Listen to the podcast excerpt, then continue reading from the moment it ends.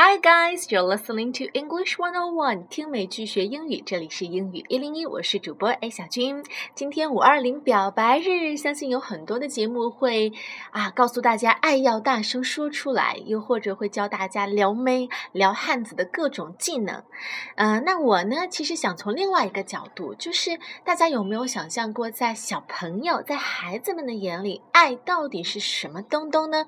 因为最近就有一期外国的节目，他们就从这个角度去做了一期专题。他们让记者走上街头去采访那些小朋友，问他们 “What is love？” 在你的眼里，爱是什么东东？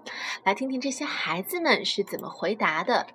So love is it's difficult to put words. So with the most romantic day of the year, and TV shows thought a way to go out on the street to ask children to explain love, and this is what they had to say. What is love?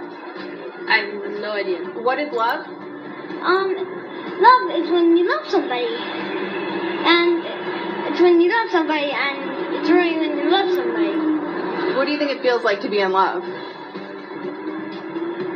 It feels like heaven. What do people who are in love with each other do? They be gross. What does that mean? They kiss. They be gross. Do any of your friends at school have boyfriends? I don't know that answer. My friend pretended she did, but it was just a stuffed animal. Weird, right? It was funny. Because after school, who knows what happens with him?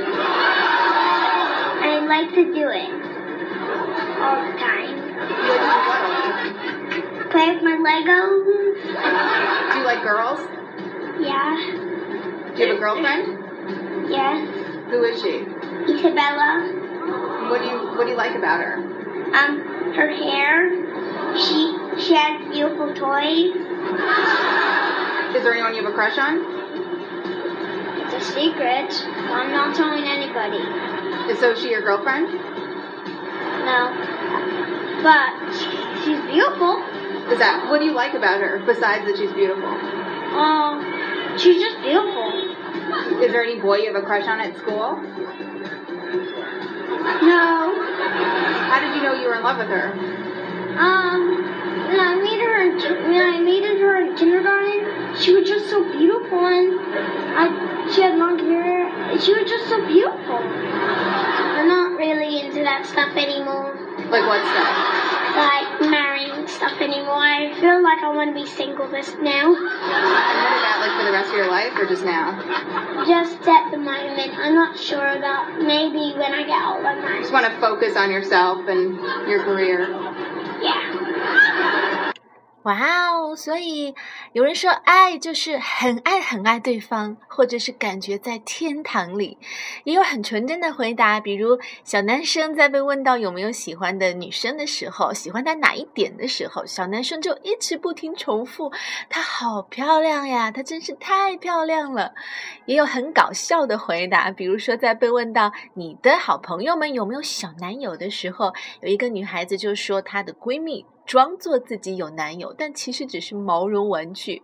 还有小女生说：“我现在对什么爱呀、对婚姻啊这些都不感兴趣，我需要思考我的人生和我的事业。I wanna be single。”如果你对刚才的这些内容没有听得很清楚，也没有关系，我已经把这些字幕都放到了节目的文本里面，大家可以对照着再重新听一遍。好啦，祝大家表白日快乐！Thanks for listening and sharing. Have a nice day. Bye bye.